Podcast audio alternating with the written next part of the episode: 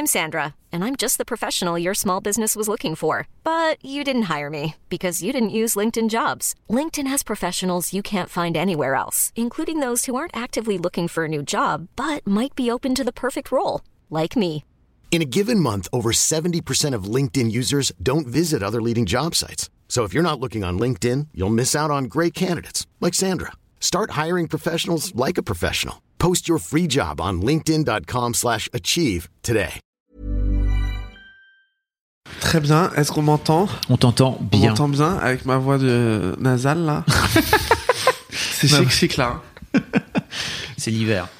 Je mettrai Ouais, un petit effet audio. J'ai voix masculine forte. Ouais, en vrai de toute façon, j'ai tout le temps là, je parle tout le temps du nez, mais alors là, c'est encore pire. je pourrais chanter du Britney, genre. Ah, mais, mais, mais. N'hésite pas peux tout faire. Tu peux tout Ouais, faire je- dans The Best Club. Ah, cool, très bien. Podcast très libre. On peut faire tout un épisode où c'est juste Tristan Lepin qui chante du Britney pendant une heure. Ah ouais, bah ça peut être encore plus long. hein, Elle a beaucoup, beaucoup, beaucoup de. Elle de a, des, elle a des titres. Ouais. Après, tous sont pas. Je pense pas que tu fasses une heure de, de gros hits. De Une- Britney. ah si. Ah, quand même, genre. Une heure de gros hits 15 de Britney. carrière. Ah ouais, quoi. si. Que tout le monde chante dans la Ouais. foule, même les gens qui Je connaissent peux pas au moins Britney. t'en citer 10. Ne Ça- le teste pas, Fabrice. Ouais. Si tu veux que Tristan Lompin monte sur scène pour faire un concept. un concept Oui. Ah non, non, On fait un mais, euh, concept. je veux dire, me challenge pas. Elle a fait une heure de tube, c'est sûr. On fait un concept. Ouais. Ok Tristan Lopin reprend. Pendant une heure. Ouais, Pendant je une chante super mal en plus, donc c'est pas une bonne idée. Et Fabrice arrive à la fin pour dire j'avais tort et tu avais raison. Oui, c'est vrai. C'est parti Your go C'est parti. Coucou, c'est Mimi. Coucou, c'est Fab. Et bienvenue dans The, The Boys Club. Boys Club. Jamais synchro. Non. C'est le miracle. vois ça, ouais. The Boys Club, c'est le podcast de Mademoiselle sur la masculinité où un mardi sur deux, Fab et moi, on reçoit un mec qui nous parle de son rapport à son genre. Et aujourd'hui, nous sommes avec Tristan Lopin. C'est moi. L'enthousiasme. Il l'a encore fait. On est parti. Bien tenté, bien tenté. Tristan Lopin, je suis ravie de te recevoir. Tu étais sur ma liste d'invités depuis avant que le podcast existe. C'est vrai? Oui, Le day one. tout à fait. Mm. Et euh, j'ai eu la chance de te voir sur scène, car tu passes sur scène à Paris jusqu'au 29 mars, Oui, puis en tournée dans toute la France.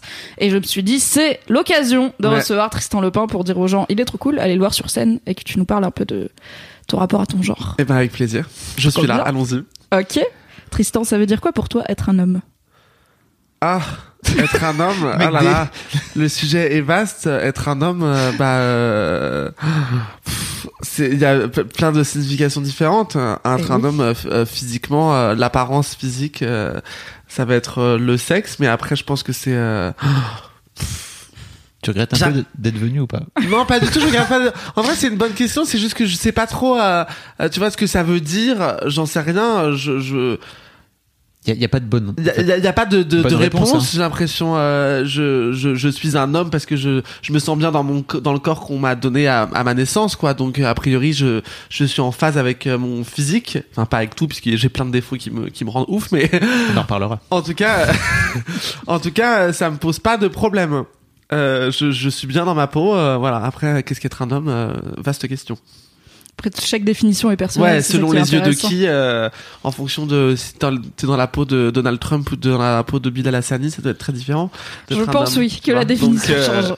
Voilà. Et du coup, on va découvrir quand on est dans la peau de Tristan Lopin. Voilà, bah, je serai entre les deux. Ok. je serai entre, je suis entre Bilal Hassani et Donald Trump. J'espère que t'es un peu plus d'un côté que de de l'autre, hein. quand même. Oui, je suis proche de Bilal, ouais. Ouais, ouais, J'allais dire, sinon. Le- C'est la violence. Moi, je me rapproche de Donald Trump. Ok. je on me va arrêter le proche. podcast maintenant. Bah déjà, tu m'as fait la bise, mec, et tu m'as pas serré la main de, de façon Ouais, extrêmement Attends, virile tu- en m'écrabouillant le. Non, mais attends, tu t'es quasiment jeté sur moi, hein, si on peut le dire. Ok, bah alors, allons-y. Faut pas attendre des perches, Fabrice. Ça vrai. va Non, c'est trop facile. J'avoue.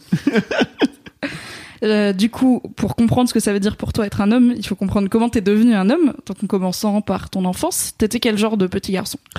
J'ai été un petit garçon très réservé.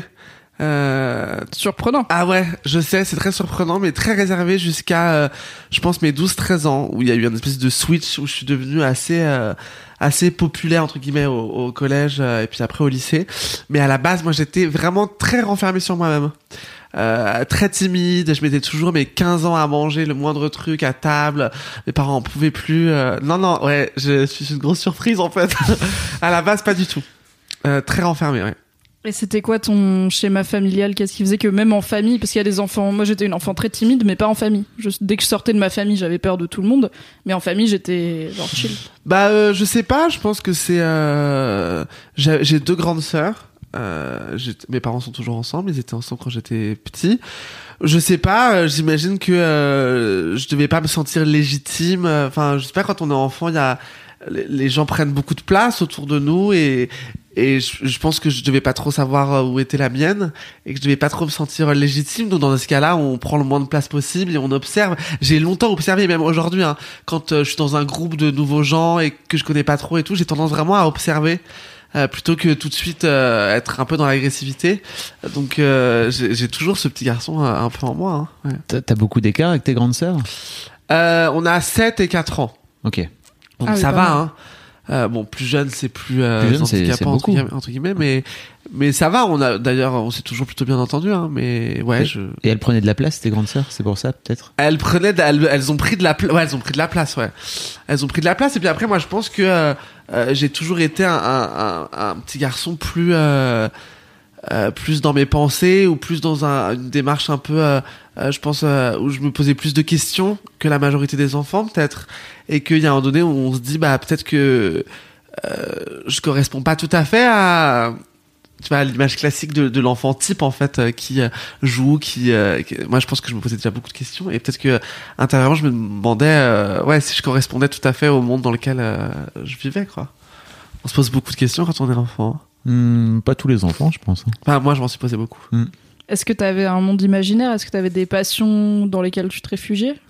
Euh, je l'ai, bah, ado, j'ai beaucoup, euh, j'ai beaucoup dansé. Euh, petit, euh, je faisais beaucoup de dessins. Et après, ouais, j'avais des, je jouais beaucoup avec, euh, avec mes pluches. euh, j'ai toujours eu des, des mondes un peu euh, imaginaires. Avec mes sœurs, on avait tout, on avait tous un, monde un peu imaginaire et des, et on jouait tous un personnage. On avait tous un, personnage. Moi, je me souviens, j'étais dieu, dieu des sables. Donc genre, euh, je pouvais activer des tempêtes de sable. Tout. C'est la base en même temps. hein. Et ouais, et je me ça souviens même hein, que quand euh, j'étais, euh, je sais pas, j'avais 11 ans déjà, euh, euh, je me souviens on partait souvent en vacances avec, avec mes parents, ils nous emmenaient faire des voyages euh, hyper beaux et et je me souviens de d'une fois on était au Maroc et puis j'étais dans la, dans la chambre et puis en fait je jouais euh, à être une espèce de, de grosse célébrité dans la, dans la chambre d'hôtel avec mes sœurs. Et euh, j'avais je faisais des, des parodies de chansons. J'avais fait une parodie de Britney de Baby One More Time justement. Déjà à l'époque. déjà à l'époque. Et euh, et j'imaginais je faisais les euh, ouais ouais ouais tu sais, les cris du les cris du public et tout derrière et tout. Tu vois j'étais en mode euh, donc ouais j'ai euh, des mondes imaginaires ouais j'en ai eu plusieurs Et du coup, c'est c'est marrant parce que t'es extrêmement timide et réservé, mais tes mondes imaginaires, ils sont déjà très. Enfin, tu vois, t'es un dieu, t'es Britney, c'est très drama, quoi. c'est très dra- ouais parce que euh, mais parce que je pense que je me suis toujours dit euh, euh, il va euh, il se passera un truc en fait tu sais ça c'est les, les moments où tu te dis bon là je sais pas c'est pas trop le moment mais euh, je sais pas j'imagine qu'il y a plein de gens qui ressentent ça et que ça arrive d'une manière ou d'une autre euh, je veux dire dans la vie personnelle ou la vie professionnelle enfin voilà chacun s'épanouit comme il peut et comme il le veut et moi j'ai toujours euh, senti euh, bon là c'est pas le moment mais il va se passer un truc quoi euh, donc, euh, en tout cas, je sentais que j'avais cette force là qui n'était pas exploitable à ce moment-là, mais qui finalement euh, le serait peut-être plus tard. Et tu disais qu'au collège, t'étais devenu populaire à 12-13 ans, c'est ça? Ouais. C'est il s'est passé quoi? Il s'est passé quoi? Il s'est passé que, euh, en fait, je me souviens, je suis parti en en camp UCPA avec. Ah là euh, là. On adore l'UCPA chez. Mademoiselle. Ah, c'est vrai? beaucoup de- pour moi, de ça s'est pas très bien passé. Mais parce qu'en fait, c'était la première fois que je faisais une espèce de colo et tout. Ah oui. que moi je, je pense que j'étais pas du tout un enfant enfin, vu que j'étais pas habitué c'est pas un truc auquel euh, j'aspirais forcément. Mes parents m'avaient mis là avec euh, une de mes cousines. Et en fait moi j'étais encore dans cette période où j'étais très timide ou euh, etc et en fait le fait d'être euh, euh, H24 avec des gens que je ne connaissais pas euh, que je découvrais comme ça du jour au lendemain dans des conditions je me souviens on faisait du canoë on dormait dans des tentes. Enfin vraiment le truc euh, moi je- déjà petit hein, j'étais pas du tout euh, branché là-dessus. Et, et je me souviens qu'à un moment donné, je me suis dit, mais en fait, enfin, je me le suis pas dit, c'est arrivé. Euh, j'ai trouvé les ressources, en fait, de, de m'imposer au groupe. Tu vois, c'est-à-dire que, en fait, quand t'es timide, c'est très compliqué de te dire, à un moment donné, de, de t'avancer, de dire, en fait, je suis là, euh, et je suis quelqu'un de cool. Parce qu'en vrai, quand t'es timide, en fait, t'es rarement quelqu'un de cool. Enfin, tu vois, à 13 ans, euh, les gens, euh, bon.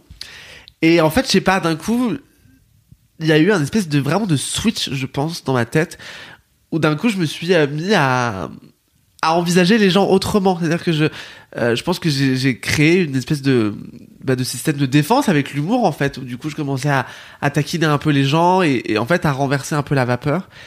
Et c'est comme ça que c'est venu en fait. D'un coup, j'ai été un peu populaire parce que j'étais un peu drôle en fait et que je me cachais plus. euh, je me cachais. En fait, ouais, je me cachais plus quoi.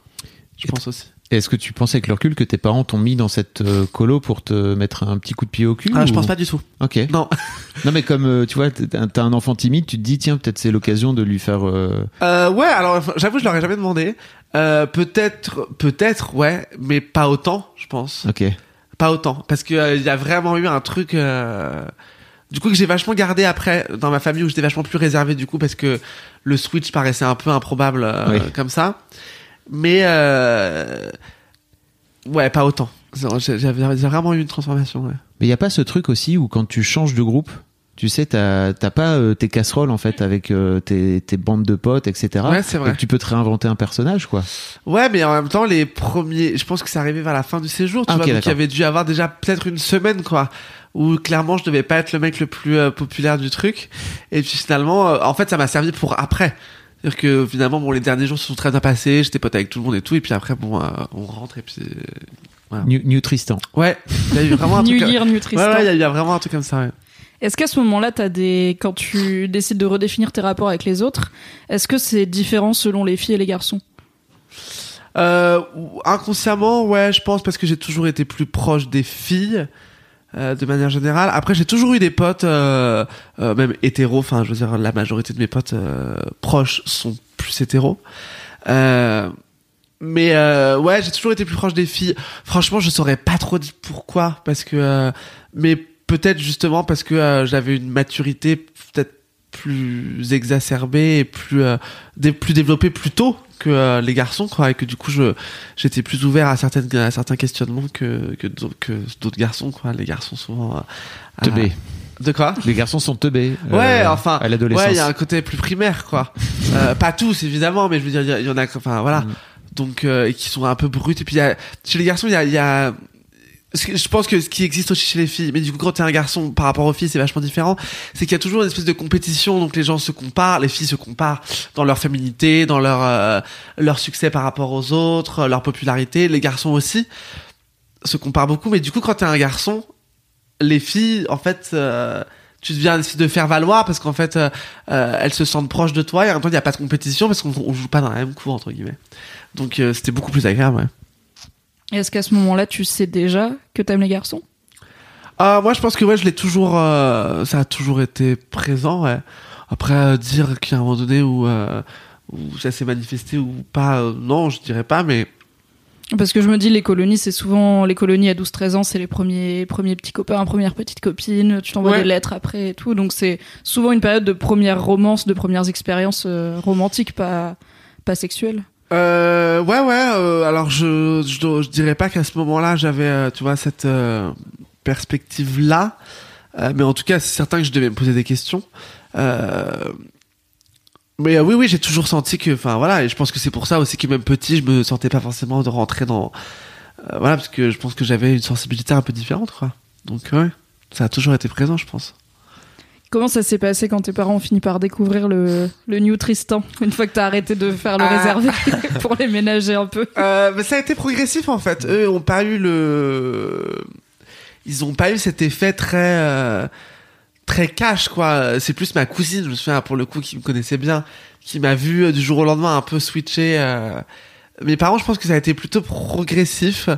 Donc ils ont rien dit de spécial parce que je pense que je l'ai caché un peu au début. Euh, et que au fur et à mesure, ouais, c'est venu petit à petit. Euh, qu'ils ont vu que je commençais, je pense, à être plus épanoui, à parler plus peut-être, et puis, euh, puis après je leur ai présenté mon premier amoureux. Enfin, donc euh, les choses, ouais, il n'y a pas eu de, il a pas eu de bascule pour eux, je pense, net en tout cas. Mais pour revenir à cette colo, t'as un moment, tu as la sensation d'avoir eu un déclic, un moment d'un truc qui t'a fait dire ou euh, je sais pas, je- j'en ai marre en fait d'être comme ça, il faut que je, je change. Il, y a- il y a- il s'est passé un événement ou un truc comme ça? Euh, non, Non, t'as plus. pas tellement en plus. C'est juste que c'est, enfin, je, je, je, je sais pas, je pense qu'il y avait un trop plein à un moment donné de euh, de se sentir toujours. Enfin, moi, j'avais toujours le sentiment d'être d'être d'être pas bien en fait, d'être là et en même temps de compter les minutes qui me séparaient au moment où j'allais repartir d'ici, d'être dans l'appréhension de tout. Je pense qu'il y a eu un trop plein. Et puis un jour, euh, je me souviens, euh, j'avais acheté tu sais, une, une tablette de Lindt euh, au chocolat avec des noisettes dedans. Et en fait, je crois que j'ai bouffé la tablette entière. Et, euh, et je pense que je sais pas, j'ai eu un, un Sugar de- ouais, mais euh, je pense que j'ai eu un sugar rush vraiment. Et que euh, d'un coup, j'ai un peu switché pendant une heure, quoi. Et que après, le truc est revenu. Je me souviens, ma cousine me disait, ah, mais attends, on va te redonner du lint euh, aux noisettes, machin et tout. et c'était un peu la blague pendant les jours d'après et tout. Et puis, euh, et en fait, ouais, je me demande s'il n'y a pas eu un, un combo. Bon, voilà, peut-être que j'ai été un peu excité à un moment donné. Et puis, euh, par le sucre et que euh, j'avais un trop plein et que d'un coup, je me, j'ai un peu lâché prise, quoi. Mais tu sais, je pense que ça, le, le déclic peut prendre un quart de seconde. C'est-à-dire qu'à partir du moment où tu testes un truc, que tu vois que les gens te regardent différemment et que en fait, tu te rends compte que ce truc-là, en fait, t'appartenait depuis très longtemps, en fait. Tu vois, ce regard qu'on a sur les gens. euh, Tu vois, quand tu dis quelqu'un qu'il est drôle, c'est parce qu'il a une, pers pers enfin, une perspective sur les, les choses qui est rigolote en fait, qui te parle. Et d'un coup, quand tu vois que ça parle aux gens, en fait, bah, tu rebondis tout de suite dessus, en fait. Donc, j'ai même pas eu à, à retourner dans, Ah bah, remanger du lint. voilà. Du coup, je mange du lint euh, tous les matins pour, pour être drôle. Avant de monter sur scène. La pilule magique aux noisettes. Exactement, c'est ça, ouais. Le mec est sponsor, faut le savoir. Même pas en plus. On aurait dû demander à Lynn si on avait su. Euh, t'as mentionné que t'as fini par amener ton premier amoureux à la maison. Ouais. C'était qui ton premier amoureux? Ça s'est passé comment? Euh, ça c'est. Euh, Comment il s'appelait? C'était quoi son prénom déjà? Euh, Il s'appelle Bruno. Hmm. Il s'appelle Bruno. On l'embrasse. Et on l'envoie euh, carrément. Bisous Bruno. Euh, et ça s'est bien passé. Euh, au début, il venait sans que mes parents soient au courant ni rien. Et puis à un moment donné, je pense que le bon, euh, ça a été un peu cramé. euh. Euh, voilà, évidemment, au début, c'était pas évident parce que je pense que c'est jamais ce que les parents souhaitent pour leur enfant, euh, euh, en dehors du fait euh, que ça leur plaît pas qu'ils soient que deux garçons soient ensemble ou deux filles soient ensemble. Je pense que le fait est que la société aujourd'hui est quand même pas hyper à l'aise avec euh, euh, toutes les sexualités et que euh, euh, on ne souhaite jamais que ton enfant vive euh, une vie moins facile que celle des autres et que forcément aujourd'hui c'est plus facile d'être hétéro que d'être homosexuel. Enfin bon, on va pas se cacher euh, là-dessus. Mais finalement ça s'est, enfin voilà, ça s'est bien passé. Ils ont, ouais, je pense que ils se posent toujours, des- ils se sont toujours posé des questions à ce moment-là de savoir pourquoi est-ce que, pourquoi. C'était quand même il y a, il y a genre euh, 16 ans quoi. Donc en fait il y a 16 ans. Euh, on se posait encore les questions de savoir euh, qu'est-ce que j'ai fait ou Oui, Qu'est-ce qui s'est passé, que quoi. aujourd'hui on se pose plus trop enfin je crois pas moi en tout cas. Euh, on- mais à cette époque-là ouais je pense qu'il y a eu ces questions-là mais ça s'est bien passé ouais. Au niveau de tes sœurs aussi, ça s'est bien passé? Ouais ouais ouais. Ah ouais après vous savez il y a toujours des, des propos un peu un peu chelous et j'en ai même pas en tête d'ailleurs hein. mais il y a toujours des trucs où je me suis dit ah je sais pas ça me paraît bizarre de tu vois des, des trucs en fait on te pose des questions Une forme euh, de curiosité. ouais euh, de la chelou. curiosité un peu mal placée Mm. euh, de ah bon ah, bah, tu vois où je c'était pas mes sœurs mais je me souviens quelqu'un qui m'avait dit ah mais ah, genre qu'est-ce qu'ils vont dire les autres tu vois enfin genre t'es là-bas euh, enfin en fait je te le dis mais on s'en fout enfin ouais voilà bon euh, rien de très original hein, malheureusement Bah, en même temps, c'est une expérience que plein de gens ne connaissent pas, puisque plein de gens sont hétéros et du coup n'ont pas vécu toutes ces questions qui peuvent Ouais. paraître évidentes en fait quand elles ont fait partie de ta vie, mais c'est toujours bien de d'informer, je pense, les gens sur euh, toutes les petites questions en fait qui sont pas méchantes dans leur intention, mais qui sont un peu chiantes quand même.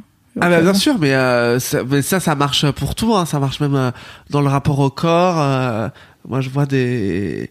Enfin, tu vois, bah, quand tu, tu dis pas à quelqu'un qui est en surpoids, euh, tu fais pas des blagues. Enfin, tu vois, y a des- les gens à partir du moment où les gens sont différents. Tu sais, il y a toujours un truc euh, où, où on rentre pas dans la norme. Euh, On pose toujours des questions qui sont un peu improbables. On fait toujours des blagues un peu, un peu chelou, tu sais, parce que euh, comme ça nous appartient pas, d'un coup, il y a une espèce de curiosité un peu mal placée, quoi je pense que c'est- la même chose pour la sexualité, quoi. C'est les gens euh, s'intéressent de manière un peu bizarre aux choses, quoi. Ils sont curieux. Ils sont curieux. Est-ce que t'as su, à quel âge t'as su que tu voulais faire de la scène? Bah euh, moi, je voulais pas faire de la scène au début. Je voulais être, euh, je voulais être réalisateur. Ah, Ouais, je j'allais voulais dire faire- bibliothécaire ou comptable? Non. Non, alors pas du tout. Mais je voulais faire des films. bien. Moi, je voulais raconter Oui. des histoires. Euh, donc j'ai fait une école de cinéma. J'ai réalisé deux courts métrages. Et après, je suis parti un an aux États-Unis à New York. Euh, j'ai eu un peu des cours là-bas, j'ai bossé là-bas et j'ai été euh, un peu costumier là-bas. Et en fait, on m'a rappelé pour euh, faire euh, un, un long métrage avec Tahar Rahim à Paris euh, pour être pour être costumier justement dessus. Et euh, puis du coup, bah, j'ai enchaîné sur ce film-là. Fabi me juge. Parce oui, que je suis amoureuse de Rahim. Tahar Rahim, mais Ouais. Bah ouais, ouais, je c'est la comprends. vie. Voilà. Il est très mignon et puis il est gentil donc. Ta réaction était En chelou. plus, il est gentil. Et, euh, et puis après, j'ai enchaîné sur euh, un autre film avec Béatrice Dalle de Gaël Morel. Et en fait, du coup, j'ai enchaîné un peu les trucs comme ça. J'ai fait un court métrage avec Bérangère Krief avant qu'elle commence Bref et tout. Et, euh, et puis moi, j'écrivais à ce moment-là des rubriques sur Internet pour un blog de potes, un peu dans l'esprit du spectacle justement. Et elle m'a dit, mais tu devrais trop monter sur scène, euh, je pense, avec l'énergie que je dégageais, etc. Et les textes que j'avais écrits.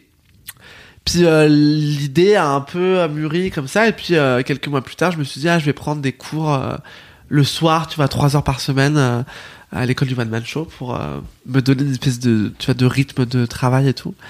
Et puis en fait, euh, au bout de quelques mois, j'ai rencontré mon metteur en scène par hasard qui faisait un remplacement une semaine, qui m'a vu sur scène et qui m'a dit, mais si tu cherches un metteur en scène, moi ça m'intéresse. Et puis voilà, mais c'était pas du tout, pas du tout prévu. C'est quoi ton rapport à la scène du coup? Parce qu'il y a un côté très. euh, qui peut être très intimidant pour beaucoup de gens de monter sur scène et de parler dans l'espoir de faire rire les gens et si jamais ils rient pas, qu'est-ce que. Quoi? Parler devant des gens, c'est compliqué. Ah bah ouais, bah de façon, euh, rire, il y a des gens qui rient, enfin, tu vois, il y a des gens qui rient intérieurement et qui rient pas en vrai. En fait, cette peur de pas faire rire les gens, il y a des soirs où les gens rient plus et des soirs où les gens rient moins, ça veut pas dire que ça leur plaît moins, c'est juste que chacun a sa manière d'exprimer son, son rire et que malheureusement, il y a des gens qui sont assez silencieux. euh, après, c'est euh, la scène, c'est clairement un, un exutoire, enfin... Je veux dire, euh, moi, c'est ce que m'avait dit ma psy une fois, parce que moi, je, je passe mon temps à m'interroger sur euh, le regard que les autres, les autres portent sur moi. Elle me dit, vous faites quand même un métier où vous choisissez qu'il y ait 350 personnes tous les soirs qui soient devant vous en train de vous juger, quoi. Mais c'est que moi, je choisis le moment, tu vois. C'est-à-dire que je me dis, bah, euh, ok, là, j'y suis. Pendant une heure et quart, en fait, euh, c'est ça. Oui, c'est ça, t'es en contrôle quoi. Parce que, Ouais. et puis les gens ils viennent te voir toi, ils se retrouvent pas en face de toi par hasard. Non. Mais au moins, je dis, je déballe mon truc, euh, je déballe, voilà. Ouais, ouais. C'est un exutoire, c'est clair. J'ai envie de creuser un peu le sujet de ta psy. Parce Ouais. qu'on n'a pas beaucoup. Je m'en doutais. Parce qu'on n'a pas beaucoup d'invités qui ont, qui ont déjà été en thérapie, ou en tout cas qui nous le, qui le confient au micro. Ouais. On en a eu plusieurs qui disaient qu'ils avaient peur d'y aller pour diverses raisons. Euh, du coup, ça fait combien de temps que tu vois une psy? Euh, je la vois plus là, mais je l'ai vue pendant, je sais pas, 8 ans, 8-9 ans. Euh, je la vois plus depuis un an parce qu'on a décidé que euh, on était arrivé au bout du chemin. Waouh Bravo Euh, donc euh, bravo, je sais pas, moi, ça faisait un moment que j'y pensais et puis un jour, on, enfin, voilà, elle était, euh, elle m'a dit qu'on était au bout et puis euh, je l'ai vue, ouais, pendant 8-9 ans. Et la question, excuse-moi, je me, bah, C'était depuis combien de temps? Tu vois bah psy donc, ouais, je l'ai voilà. vu 8-9 ans. et puis maintenant, je la vois plus. Mais euh, si je l'ai vu genre il y a il y a six mois et ça faisait un an que je l'avais pas vu justement, juste parce que tu vois pour checker genre tu vois et puis en Reprendre fait, un café, voir si ça euh, va. Ouais, pour la voir un peu et puis en fait bah voilà ça ça va. Qu'est-ce qui t'a incité à aller chez la psy d'abord? Euh, Qu'est-ce qui m'a incité à aller chez la psy? Euh, Bah, je pense que j'étais un petit garçon assez angoissé quand même déjà quand j'étais petit et tout. Que on a que l'adolescence euh, est pas forcément un passage non plus euh, évident pour euh, qui que ce soit, avec tous les questionnements euh, relatifs même à la sexualité, etc. Au regard des autres. euh. Voilà, je pense que j'étais quelqu'un d'assez anxieux. je le suis toujours, hein, mais d'assez anxieux et du coup. Enfin, on a tous, tu sais, des trucs à régler de notre enfance, de avec nos parents, notre famille. le- Donc, en fait, il y a eu un donné où je me suis dit bon, euh, j'ai envie, en fait, j'ai envie d'avancer, tu vois. Tu sais, tu sens quand à un moment donné, t'es un peu en train de, de patiner, quoi. Et, et je me suis dit bah bon, il faut avancer. Et en vrai, heureusement, parce que j'ai gagné, euh, j'ai gagné tellement de temps, en fait. Ouais, tu dis on a tous des trucs à régler, mais on les règle pas tous. Quoi. Non, on les règle Et- pas tous. Et dans le boys club, en fait, Mimi te pose la question, je sais pas si tu le sais, mais parce qu'en fait, il y a très très peu de mecs, d'une manière générale, qui sont qui vont vers ce, ce travail-là sur eux-mêmes en fait, et qui vont vers ce travail sur leurs propres émotions. Ouais. C'est un truc qui, d'une manière générale, dans la dans la masculinité, euh, on n'apprend pas aux petits garçons à, à gérer leurs émotions. Non, euh, c'est vrai. Mm. Et en même temps, euh, Et en même temps, ça fait pas des garçons très épanouis, j'ai l'impression. Enfin, tu vois.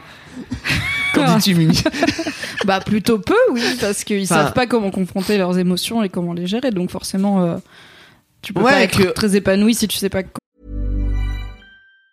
Planning for your next trip? Elevate your travel style with Quince. Quince has all the jet setting essentials you'll want for your next getaway, like European linen, premium luggage options, buttery soft Italian leather bags, and so much more. And it's all priced at 50 to 80% less than similar brands. Plus, Quince only works with factories that use safe and ethical manufacturing practices. Pack your bags with high-quality essentials you'll be wearing for vacations to come with Quince. Go to quince.com slash trip for free shipping and 365-day returns. qu'est-ce qui se passe dans ta tête et dans tes tripes, quoi? Ouais, et que tu vois, même moi je le vois dans l'humour, tu vois, euh, la majorité des mecs passent plus de temps à rire des autres qu'à rire d'eux-mêmes, tu vois.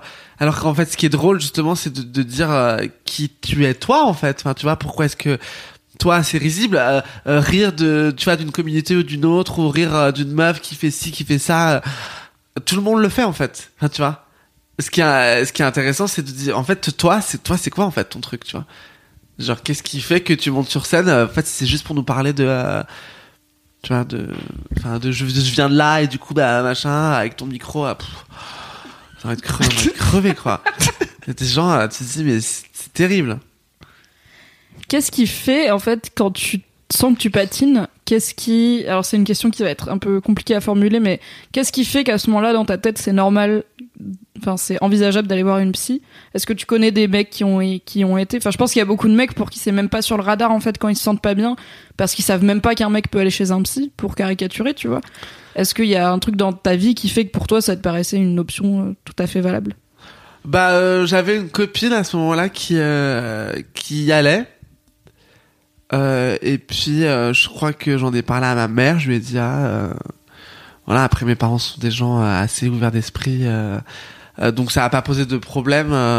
ça a pas posé de problème. Et puis, je, pense que c'était le moment justement où, où tous ces trucs de sexualité se mettaient en place de manière plus ouverte et plus établie avec eux. Donc, je pense que justement, c'était plutôt une bonne chose, je pense, pour mes parents. Euh, Enfin, ils l'ont pas vu d'un mauvais œil en tout cas. Euh, et puis voilà, moi je me suis, enfin, je, je pense que j'avais passé tellement de temps à ruminer plein de trucs et à, tu vois, être dans euh, la timidité, dans être enfermé, etc. Que je me suis dit, mais en fait, euh, il faut, il y avait un truc qui avait commencé à se débloquer. Et je me suis dit, il faut que absolument que je trouve le moyen de, de lâcher complètement prise, quoi. Parce que sinon, ça va être hyper handicapant pour, euh, pour le reste de ma vie. C'est vrai, je pense qu'il y a plein de gens qui sont très handicapés par, par tout un tas de choses qu'ils ne règlent pas. Et du coup, si t'as arrêté de voir ta psy, ça veut dire que vous avez débloqué euh, ce qui pouvait l'être? Euh, ouais. Enfin, en tout cas, je pense que, euh, ouais, je, je pense que je suis toujours euh, rempli de plein d'angoisses, etc., mais que j'arrive à les, à les gérer, en tout cas. Enfin, tu vois, j'arrive à vivre avec au quotidien et que, et que j'arrive à vivre avec moi-même sans trop de, sans que ce soit trop compliqué, donc, ouais, ça va. Est-ce que parmi ces angoisses, il y en avait qui étaient liées à ton genre? Est-ce qu'il y en avait qui étaient liées à peut-être ce qu'on attend d'un homme dans la société ou ce que des possibles partenaires peuvent attendre d'un homme auquel tu corresponds? Pas, pas tellement. Étrangement, je pense que j'ai été assez euh, libre là-dessus. Assez tôt parce que euh, euh, déjà mon père est pas du tout quel- un, un, un homme euh, qui rentre dans des clichés du père qui m'aurait dit euh, qu'il faut pas pleurer, qu'il faut pas, euh, tu vois, mon père euh, sait pas bricoler, euh, mon père s'intéresse pas du tout aux voitures, mon père regarde pas le foot, enfin mon père et mes parents m'emmenaient voir euh, quand j'étais petit euh, euh, ils m'emmenaient voir à, à partir de l'adolescence j'allais voir avec eux des films iraniens euh, sur la condition des femmes euh, tu vois. Euh, je me souviens euh, on est allé voir euh, c'est eux qui m'ont emmené voir Virgin Suicide de Sofia Coppola au cinéma. C'est sorti je sais pas en quelle année mais j'étais euh, petit, hein, j'étais ado quoi. Je devais avoir 13 ou 14 ans quoi. Euh, donc mes parents toujours été euh, alors voilà, ils font certainement partie d'une espèce de, ils sont d'intellectuels euh, parisiens, euh, un peu bourgeois, mais bon, bah tant mieux finalement.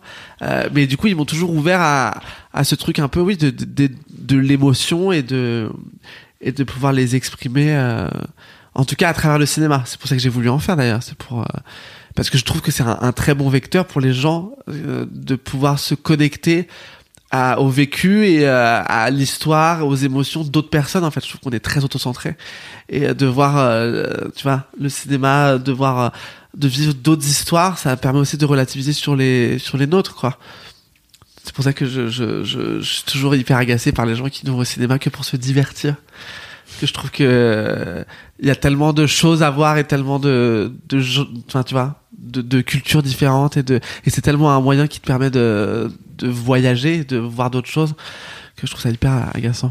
Mais pourtant, tu as, décidé de faire de ton métier euh, un vrai divertissement. Alors même si tu portes des messages sur scène, Ouais. tu viens quand même, tu, viens, tu, tu ramènes quand même les gens pour les faire rire, donc pour les divertir. Ouais, bien sûr. Ouais. Ouais, bien sûr, mais je trouve qu'il y, a- y a plein de films de divertissement, de comédie que je, je trouve qui, qui passent des messages très importants.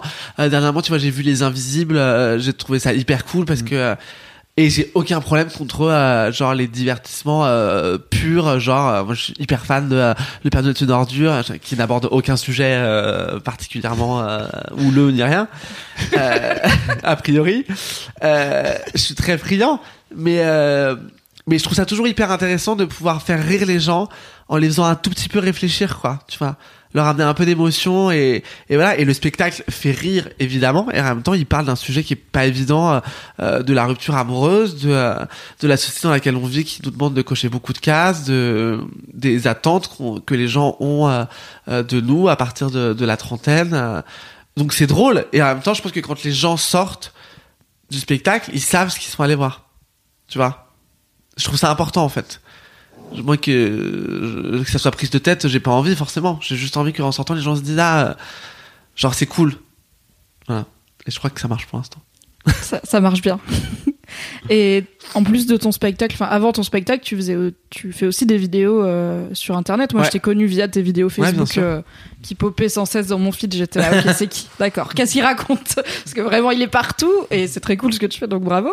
Mais qu'est-ce qui fait que tu t'es lancé comme ça, euh, qu'un jour t'as pris euh, ton tes écouteurs d'iPhone et une caméra et que tu t'es dit allez, on va faire des personnages euh, sur internet? Euh, bah parce que je voulais faire la promo du spectacle à la base et que euh, pour ramener des gens en fait dans la salle.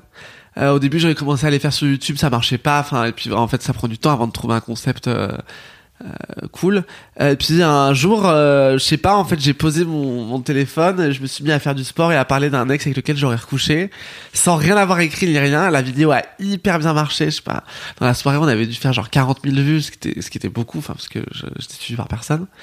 Et euh, et puis après, je sais pas, en fait, les gens ont commencé à, à, m'en demander d'autres. euh, euh, j'ai commencé à, à parler de sujets un peu bah, du quotidien. euh, et puis un jour, j'ai vu sur Internet que la Manif pour tous revenait.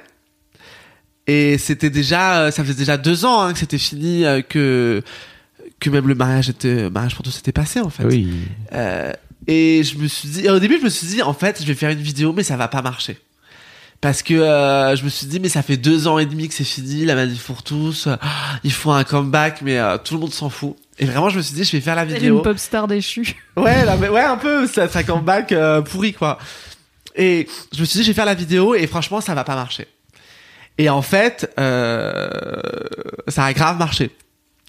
Euh, je sais pas très bien pourquoi. Enfin, je pense que c'est même pas. Je pense que c'est l'angle avec lequel j'ai abordé le, le sujet qui a, qui a qui a fonctionné. Et puis après, euh, ça en est suivi que ça a hyper bien marché, le spectacle a très bien marché et que et que voilà. Mais euh, ouais, enfin tu vois, il y a plein de gens en fait qui sont euh, dans l'ombre entre guillemets aujourd'hui, qui font des spectacles sûrement hyper chouettes, mais qui euh, n'ont pas les moyens de se faire connaître. Moi, c'est un moyen que j'ai eu euh, et qui est encore plus compliqué aujourd'hui parce que avec Facebook qui a changé et tout euh, pour faire des vues, euh, On sait.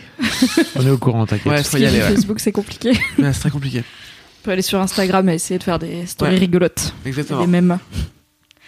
Euh, comment t'as vécu du coup la période euh, mariage, enfin débat mariage pour tous, euh, manif pour tous, full force? Est-ce que c'est quelque chose dans lequel tu t'es Je me demande, t'étais plus à New York à ce moment-là? T'étais revenu? Euh, non, j'étais plus à New York, j'étais revenu. Euh, comment je l'ai vécu C'est très violent. Hein. C'est très violent parce que, bah déjà parce que j'étais quand même plus jeune, euh, qu'on a toujours l'impression euh, du coup que c'est un peu une attaque contre nous, quoi, forcément. Et que euh, on entend et que voilà et que euh, le fait est que les médias relaient des des propos de gens qui sont euh, très très extrêmes, quoi. Enfin, puis des gens qui, qui font partie d'une minorité euh, ultra violente et que du coup on entend des choses et on, enfin d'un coup on a l'impression d'être enfin d'être les parias de enfin on a entendu des trucs terribles quand même pendant cette période là donc euh, ouais c'est très violent il faut prendre du recul là-dessus sur le moment T c'est très compliqué ouais.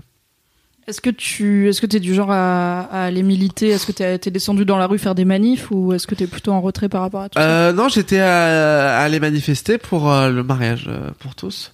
Évidemment, je me souviens, j'étais avec euh, avec mon papa d'ailleurs, qui était venu avec moi. Et euh, et non non, évidemment, je l'ai fait. Euh, ouais ouais, moi je suis le premier à ouais ouais, je. je Mais ce, enfin, ce serait pas une honte si tu l'avais pas fait. hein. Il y a des gens Ah non qui- non non, Euh, il y a plein de gens qui l'ont pas fait, et voilà, mais euh, mais euh, non, je trouvais ça important. Il faut se battre un peu. Tout à fait. Je bois de l'eau, genre. Je t'en prie. Ça, on peut faire un truc à ASMR, tu sais, genre.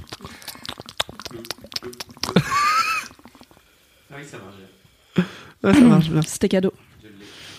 Mais un comme si tu veux une chaîne ASMR de Mimi qui boit de l'eau dans sa gourde nulle. En tout début d'épisode, tu mentionnais euh, tes complexes, enfin les choses que t'aimes moins, on va dire, dans ton corps, et c'est quelque chose euh, que t'évoques aussi dans ton spectacle avec beaucoup d'humour. Ouais. Donc je me suis dit cool, on va en parler. C'est quoi ton rapport à ton corps? Euh, mon rapport à mon corps, j'ai un, un rapport assez euh, assez serein en fait. Hein. J'ai des, enfin tu vois, je me trouve pas euh, parfait ni rien. Je me trouve plein de petits défauts. Après, euh, euh, je me trouve pas moche non plus. Enfin tu vois, j'ai un, un rapport assez euh, ouais assez serein. C'est-à-dire que je, euh, mais euh, forcément, c'est, enfin le rapport au corps, c'est toujours compliqué entre les images qu'on voit dans les magazines, euh, les sur Instagram et tout. euh, ouais faut avoir un peu de second degré quoi Ou faut virer des gens de ton feed Instagram. ah mais je le fais Euh, franchement ouais. Déjà je suis euh, je suis pas beaucoup de monde et je suis pas les mecs euh, qui se mettent en scène dans des slips de bain à la plage avec des, des six pack et le regard tu sais un peu ténébreux alors qu'en fait ils ont juste l'air de de teubé quoi mais non non je je m'épargne ça hein, c'est terrible. Puis en Mais plus tu- c'est pas du tout des mecs qui m'excitent quoi. Je trouve ça moi tu me mettrais avec moi un mec euh, qui passe son temps à se prendre en photo euh, sur la plage euh, très peu pour moi. Mais est-ce que en grandissant, ton rapport au corps était plus complexe? Peut-être? Moins serein? Euh, ouais, évidemment. Et puis euh, en plus, le corps des garçons comme le corps des filles euh, change. euh, moi, j'ai commencé à avoir des poils. et puis, tu sais, c'est toujours mais comme pour les filles, quoi. C'est quand les seins commencent à, à pousser, pas forcément comme il faudrait ou machin. T'as les poils qui passent, qui poussent pas forcément au bon endroit au bon moment. Euh, t'as la barbe, enfin tu vois, tu commences à avoir un vieux duvet de moustache dégueu. Euh, euh, moi je me souviens de ma grand-mère qui me dit ah on va t'acheter un rasoir et t'es là bah non en fait j'ai pas envie qu'on la, enfin tu vois j'ai pas envie qu'on me dise que j'en ai une parce qu'en fait j'ai pas envie d'en avoir, enfin tu vois, parce qu'en fait c'est bâtard parce que j'ai pas de, j'ai pas de moustache mais en fait j'ai un espèce de duvet euh, chum, euh, tu vois. Euh, donc euh, ouais évidemment ça a été compliqué en grandissant mais comme enfin tous les tous les ados je crois que c'est compliqué hein. Ouais, mais les garçons en parlent beaucoup moins. C'est-à-dire que t'as beaucoup de sensibilisation autour de des complexes féminins et des modèles de beauté féminine qui sont des femmes qui n'existent pas, qui sont ultra retouchées et tout. Ce qui est de plus en plus le cas chez les modèles de beauté masculins, mais c'est moins. euh, En fait, les mecs expriment moins leurs complexes. Tout Ouais mais euh, ça veut pas dire qu'ils en ont qu'ils en ont moins. hein. C'est C'était ça le grand secret. Non. Les garçons parlent beaucoup moins ouvertement de plein de choses mais ça veut pas dire qu'ils pensent pas la même chose que les filles. Est-ce que t'en parlais toi avec les autres garçons quand t'étais ado? Euh, pas tellement, parce que je pense qu'en plus euh, j'avais aussi un peu un truc de d'ego et de euh, euh, donc euh, non, pas tellement, mais euh, c'est un truc qui est venu quand même après, ouais. Je, et puis je pense que on en parle plus quand on commence à s'assumer en fait. Enfin, quand tu commences à, à tourner un peu la page de tes névroses et de bah tu, tu te dis bon en fait on est comme ça en fait. Bon bah tant pis en fait. Enfin tu vois bon c'est pas grave. C'est voilà. On, va- on peut pas lutter contre certains trucs tu vois Et du coup, ça se passait comment quand... En fait, comment ça se... C'est quoi la réception des mecs? Un mec qui parle de ses complexes euh, après avoir dépassé ses névroses? Bah euh, moi je l'ai fait avec des potes. Euh... euh, On s'installe pas non plus autour d'une table pour dire attention, euh, on va on va mettre ça sur euh, on va mettre ça à plat. Hein. Mais c'est juste qu'il y a des bah, y a des moments où voilà le, le sujet vient sur la table où tu dis ah. Euh, Enfin, je, je sais même, je sais même pas si ça vient comme ça sur la table. C'est juste que un moment donné où tu, euh, euh, tu, tu parles, je sais pas, d'un rencard que t'as eu, et puis tu te dis à un moment donné, ah, et puis euh, je me suis, euh, on s'est commencé à se mettre à poil, et puis euh, je me suis dit, ah mais ça se trouve il va trouver que je suis trop poilu ou que, enfin, tu vois ce que je veux dire? Donc c'est à dire qu'en fait on parle pas ouvertement du Enfin, moi, Oui, c'est t'es pas, pas comme là ça que c'est mode, arrivé. nous Moi, je me suis pas dit, ouais, j'ai pas fait un listing des trucs que j'aimais pas chez moi et euh, disant, attention, alors attends, là, on va parler de ça et tout, tu vois. C'est juste qu'en fait, il y a des circonstances dans lesquelles tu parles de ces choses-là. Parce que tu dis, voilà, t'essayes une fringue, tu vois, une meuf qui dit, euh, t'essayes une fringue, tu dis, ah bah non, ça me boudine. Bon, bah, en fait, là, euh, tu l'as pas dit ouvertement, mais tu viens de parler du fait que, euh, a priori, tu te trouvais grosse. Enfin, tu vois. Donc ça, ça fonctionne comme ça, quoi. Il y a tellement de mecs que j'ai jamais entendu dire euh, j'ai essayé un jean mais ça me faisait un gros cul, tu sais. Les mecs qui. Peut-être que c'est parce que je suis une meuf et que du coup il y a ce rapport là aussi qui est différent, mais je sais pas, toi, si Fab, t'as beaucoup de potes mecs qui te disent euh, Ah, j'ai essayé un t-shirt mais bon, il me boudine, tu vois. J'ai j'ai pas de pote mec. Déjà. Question, question C'est suivante. vrai que t'es misandre, je dis tout le temps. Ah non, mais euh, en vrai, il y en a, hein, il y en a. Bah, J'espère bien, je- c'est quand même pas une conversation ultra euh, Bah non, c'est pour dure ça. à avoir, quoi. En fait, ça, ça nécessite de, se rendre vulnérable. Et rien que ça, je pense que c'est un truc qui est super compliqué pour vraiment, vraiment beaucoup de mecs. Ça, Ouais. ça nécessite de venir dire, tu vois, j'ai une faiblesse là et j'ai un truc qui, qui déconne chez moi et c'est compliqué. Rien que ça, je pense que c'est vraiment déjà. Ouais, un- c'est vrai. c'est pas, c'est pas un truc facile, c'est pas un truc qu'on apprend, encore une fois, à faire au petit garçon, c'est-à-dire, euh, explique-moi pourquoi tu pleures. Plutôt, le garçon va lui dire, euh, Ouais, arrête de pleurer. Sois un homme. Tu l'as ou pas Je l'ai. Euh, dans un précédent épisode qui commence à dater un peu, il y avait William Régeau qui nous avait parlé de d'une certaine forme de virilisme qu'il trouvait euh, assez euh, violente dans la communauté gay, notamment dans le dating, qui avait des mecs qui recherchaient euh, donc le masque for masque, les mecs qui veulent que des Ouais. hommes ultra virils et tout, et que lui, comme il correspond pas aux critères du masque for masque, ça lui faisait pas spécialement plaisir d'être rejeté euh, par défaut en fait. Comment est-ce que c'est quelque chose dans lequel qui résonne en toi ce- ces critères peut-être un peu rigides parfois qu'il peut y avoir dans la séduction? Franchement, euh, je, vois, très bien le truc. Hein. Euh, c'est pas un truc qui me, c'est pas un truc qui me touche personnellement parce que euh, je crois que déjà je suis pas très branché, tu vois, réseau de rencontres et tout. Je l'ai déjà fait, hein, mais euh, enfin pas tant que ça. Et que en vrai, euh, moi je je pense que j'ai un peu un radar à gens pas trop cons en fait, tu vois. C'est-à-dire que en fait, moi les gens qui qui m'excitent, enfin tu vois même les déjà moi je- en fait le cul pour le cul, j'ai un peu du mal. C'est-à-dire que euh, j'ai du mal à avoir un rapport sexuel avec un garçon que je ne connais pas euh, comme ça juste pour dire que euh, je me suis vidé les couilles quoi. Euh, du coup, j'ai toujours besoin d'avoir un peu un espèce de enfin de connexion un peu intellectuelle. A priori, si j'ai une connexion intellectuelle, c'est que le mec est pas trop con et a priori, c'est le mec est pas trop con, il balance pas des trucs en mode j'ai besoin d'un mec super viril dans mon lit euh, pour me prouver que enfin tu vois. Euh, donc je la question ne me touche pas comme ça, mais j'entends qu'elle existe et je trouve ça terrible mais en même temps si ces gens-là existent c'est que enfin c'est clairement pas des gens très intéressants quoi. Tu vois, moi, c'est comme euh, des copines qui me disent, ah, euh, euh, je lui envoie un texto, imagine, il me répond que, euh, tu vois, un truc genre hardcore. Je dis, non, mais attends, si le mec te répond un truc hardcore, en fait, c'est juste que, en fait, il a aucun intérêt, tu vois. Donc, a priori, si un mec euh, recherche absolument le mec viril parce que à côté sur sa photo Instagram, ça fera plus chouette qu'un mec qui fait un, un peu moins stylé mais qui est vachement plus cool, bah, euh, c'est que c'est un con, quoi. Donc tu perds rien. Ah non, tu perds rien, non. Très bonne philosophie. Je Ah pense ouais. à noter pour tout le monde. Au pire, c'est qu'un con et t'as Ah ouais, Voilà. d'ailleurs, je suis même jamais sorti avec des mecs comme ça, tu sais, qui sont euh, hyper musclés, euh, tu vois. Bah, c'est quand même rare. Enfin, je veux dire, c'est une discipline de vie qui est qui est compliquée de garder un physique d'Instagram d'instagrammeur. Donc Non, ils sont pas si nombreux, euh, quoi. Enfin, euh, les gens doivent se faire chier, quoi. Enfin, tu vois. Moi, c'est pour avoir un mec qui va tous les jours à la salle de sport pendant trois heures, qui le soir me dit qu'il doit manger un plat de pâtes pour avoir ses trucs, euh, qu'il boit pas un verre de vin parce que euh, machin, et qu'après on peut pas aller boire des coups euh, parce que euh, alors, c'est bon, en fait. euh, non, non. T'as l'air fatigué rien que d'en Ah parler. non, non, mais, euh, pas du tout. Enfin, moi, je préfère mille fois un mec qui me dit je vais fumer une clope euh, sur le balcon, on boit un verre de vin euh, et on se commande une pizza. Et puis demain, peut-être j'irai au sport, mais euh, peut-être j'irai qu'une demi-heure, tu vois. C'est pas grave en fait. Détente. Dét- ouais, détente. détente. T'as évoqué un peu ta, ta vie sexuelle, donc je vais rebondir sur l'occasion pour te poser la fameuse question. Tristan, comment va ta bite? Ma bite va bien. Il fait un peu froid en ce moment, mais euh, mais sinon franchement, elle va pas mal. Tu, Ouais. tu- tu dis ça parce que tu mets pas de sous-vêtements ou comment ça se Si, ah, si, si, j'ai un Un petit sous-vêtement aujourd'hui en plus. Non, en général, je mets des sous-vêtements. Aujourd'hui. Euh, non, non, franchement, elle va bien. Ma bite va bien. Je suis assez. euh, on s'entend assez bien. Ouais. Ouais. Parce que Franchement. vous êtes toujours bien entendu. On s'est plutôt toujours bien entendu, ouais.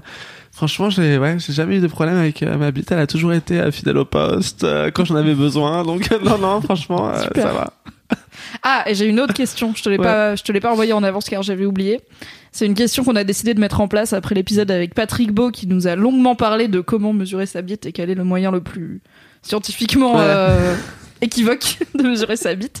Du coup, est-ce que tu as déjà mesuré ta bite? Et si oui, par quel euh, moyen? Avec quel outil? Euh, la dernière fois que j'ai mesuré ma bite, parce que oui, je l'ai fait, euh, c'était en première. Donc c'est il y a bien 15 ans, je crois. Et c'était avec une règle. Et Ça c'était va- avec, et c'était avec mon premier amour. Ah, vous l'avez fait à deux? À Ouais. deux Ah, trop chou. Est-ce que c'était pour voir qui avait la plus grande Euh, pas tellement. Non, parce qu'on s'est donné les chiffres sans qu'il y ait d'espèce de compétition. Euh, non, non, c'était juste. je sais Vous vous pas. êtes donné les chiffres, c'est-à-dire que vous avez pas vérifié en. Si, en- on était ensemble. Enfin, on s'est donné les chiffres, on a vu le truc euh, en face à. Enfin, voilà. Bon, euh, je me souviens plus comment ça s'est passé exactement. Hein, euh. J'imagine, tu sais, euh, l'écrire sur un petit papier et Non, le glisser à travers la table. non, je sais pas. euh, J'en ai le souvenir que c'était plus un espèce de truc de curiosité. Enfin, tu vois, bon, ça s'est fait et puis après, je l'ai jamais refait en fait. La vraie question que Mimi pose pas, c'est comment, à quel moment t'as démarré et à partir de où? Tu vois, c'est ça. Euh, la- Bah alors moi, je pense que tu démarres à partir de la base, mais genre euh, devant, pas derrière. Enfin, tu vois, tu passes pas genre euh, au niveau des couilles et tout. Enfin, tu vois, pour moi, Bah, tu pars. Il y a des garçons qui. Qui passe de derrière. Ouais, il y a- il y a- Ah bah ouais, bah moi je suis sur du 25 alors tu veux. Hein. Non mais attends, ouais d'accord. Ok, donc tu pars, tu pars de l'anus, c'est ça Ouais, super. Bah moi je suis sur un 35-40, ouais. Tu pars du haut de ta tête. Non mais attends, De... ça va, hein. le mieux c'est déjà de savoir s'en servir. Hein. C'est vrai, c'est très vrai. Ah ouais. Merci pour ces confidences sur avec comment bien mesurer sa bite. On opinions sur la très taille de arrêtées. bite, c'est parfait. D'ailleurs j'ai pas donné le chiffre. hein. Je ne te le demande Euh, pas, mais tu nombre, peux le donner nombre, si tu pardon. veux. Mais merci à vous en tout cas. Quel beau moment. C'est ma nouvelle question préférée, je pense. Mm, je me de doute. tout ce podcast. Et donc j'ai une dernière, dernière question pour toi, qui est la question que je pose à tous les invités et qui n'a pas forcément de réponse facile. C'est est-ce que tu as un exemple de mec qui pour toi représente euh, une masculinité positive? Alors j'y ai réfléchi justement et euh, je suis sorti avec euh, Barack Obama. Tu es, tu es sorti. Enfin, tu. Non, je suis pas sorti, mais je veux dire, je sais pas, je sais pas pourquoi j'ai pensé à Barack Obama, euh, parce que je le trouve assez bienveillant. Tu vois, je trouve qu'il a une énergie assez bienveillante. C'est un mec que je trouve assez classe. Donc, il, je trouve qu'il répond à une espèce de, tu vois, de, de, d'image un peu de, de, de l'homme. Voilà. Mais que je trouve assez élégant, assez chic, euh, qui, il me semble, est assez quand même branché féminisme et, euh, et en tout cas ouverture, euh, tu vois, sur euh, même les questions LGBT, etc. Euh, et, et c'est pas un mec, contrairement à ce qu'on peut voir aujourd'hui avec Donald Trump, euh, tu vois, qui euh, impose justement son pouvoir, euh, euh, tu vois, en ayant des propos hardcore. Ou euh, je trouve que c'est quelqu'un qui impose une autorité de manière assez chic et élégante. Euh, et je sais pas pourquoi, j'ai pensé à lui. Bah, C'est un très bon exemple. Écoute, Voilà. Je suis complètement d'accord avec ton analyse de Barack Et Obama. ben alors, euh, c'est banco. Et comme ça, tu as pu dire au micro, je suis sorti avec Barack Obama. Ouais, j'avoue. Franchement, Un j'aurais bien aimé. Hein. Il Moi est pas mal. Hein. Ça sera Ah, il le titre de ce podcast d'ailleurs. Tristan Lopin révèle sa relation Je avec suis Barack sorti Obama. avec Barack Obama. Putain, je vais avoir la CIA sur le cul. C'est qui ce Tristan Lopin Est-ce que c'est une bonne expérience ou pas d'avoir la CIA sur le cul? Euh, je sais pas, il faudrait avoir Barack sur le cul. Je pense qu'il faut aimer un peu le BDSM et tout parce que c'est. Ouais, je suis pas c'est- sûr que ce soit très À mon tendre. avis, ça doit être hardcore. Ah Bien, ouais. on va se quitter là-dessus. On se quitte là-dessus. Merci à tous d'avoir écouté. Merci beaucoup Tristan d'être Avec venu. plaisir. C'était Merci, top. Tristan. Je suis Merci. très contente de t'avoir enfin reçu. Merci Eh à ben. Fab. Merci Mimi. Et donc pour rappel, je vais prendre mes petites notes pour pas me tromper de date. Vous pouvez retrouver Tristan Lopin à Paris, à l'Apollo Théâtre, Ouais, a priori. jusqu'au 29 mars, les Yes. jeudis, vendredis. Et après, j'ai noté toutes les villes où tu passes. Donc Ok. il y a Caluire à côté de Lyon, Genève, Marseille, Lille, Montpellier, Gétigné Ouais, Gétigné euh, Guétigné, c'est à côté de Nantes. Ok. Versailles, Bordeaux, Rouen, Passé, C'est à côté de Bandol. Rennes, ouais. Ok. Bandol, ouais. Saint-Égrève et Toulouse. Jusqu'au Yes. 15 Et puis après, il y en a d'autres euh, pour l'automne. Tout à fait. Et Voilà. info très spécifique qui va être périmée très vite. Le jour de la sortie de ce podcast, donc Yes. le 19 février, si je dis pas de conneries, Ouais, c'est ça. tu es euh, au Grand One Match Show organisé par Mademoiselle à Bobino. Yes. Donc si tu écoutes ce podcast le jour de sa sortie et que tu es à Paris, viens au Grand One Match Show pour rencontrer Tristan Lopin et plein d'autres artistes sur la très scène. chouette. De du très théâtre. bons artistes. ouais. J'ai tellement hâte, ça va être trop bien. Yes. Merci beaucoup Tristan. grand Merci à vous. Salut. Bye bye.